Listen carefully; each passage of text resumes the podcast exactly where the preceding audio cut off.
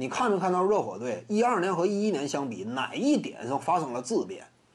肖恩·巴蒂尔加盟啊！肖恩·巴蒂尔来了之后呢，防守端既有团队的防守阅读能力，篮球智商高嘛。我刚才谈过，战术判断上，为什么肖恩·巴蒂尔他往往是球队防守端的粘合剂呢？缺哪补哪他很多东西，什么叫数据统计表现不出来？你要得理解这句话。什么叫数据统计表现不出来？你的篮球智商啊，有时候通过这点，你提前哪怕多迈出来一步，很多时候就是这样。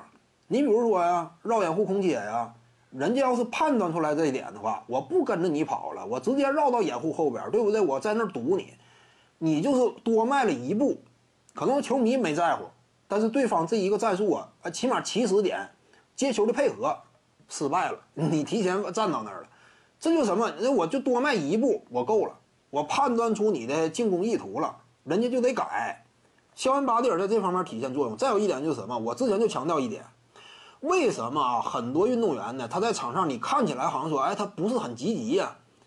往往是什么呢？我其实我才一年前我就谈过，哈尔滕·斯泰因和周琦。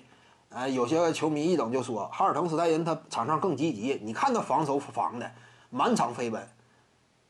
但其实啊，就是周琦他的防守说服力是绝对够的。在西北联赛当中看没看到，第一防守悍将就是防守端，周琦从来都不是无头苍蝇一样。周琦在国际赛场也是，往那一站，我差不多找到自己的位置，我做出判断，我就站在这儿。就周琦通常防守是什么？位置感极强，位置感是靠什么支撑的？靠着你的阅读能力。对方一个战术刚打一起手。你意意图判断出来了，他应该到到哪儿打，我提前站这儿，你就得换战术，要不然你就得勉强打。就在这方面能力，周琦呀，稳扎稳打。为什么蒂姆·邓肯？你看没看到？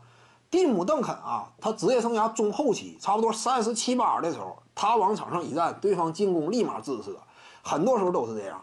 就是为什么当时给人的感觉，蒂姆·邓肯差不多就已经两鬓斑白了，但是他往场上一站，防守。这块你感觉立马就靠谱，对方防守立刻就有点儿，呃，硌牙呢，这就是阅读能力。就蒂姆·邓肯确实他不乱跑，他脚步也不快，但我就是位置站的准，我提前能够判断出来你的重点在哪儿，这就是比赛阅读能力嘛。就这这帮人啊，因此你像场上尤其内线，你这跑的喝哧带喘的，不见得你真正防守就好。我之前我就提出过，那很多球迷他就跟我犟嘛，犟这个事儿嘛。其实周琦的防守能力、防守判断力远在哈尔滕斯之上。哈尔滕斯代因呢？徐静宇的八堂表达课在喜马拉雅平台已经同步上线了，在专辑页面下您就可以找到它了。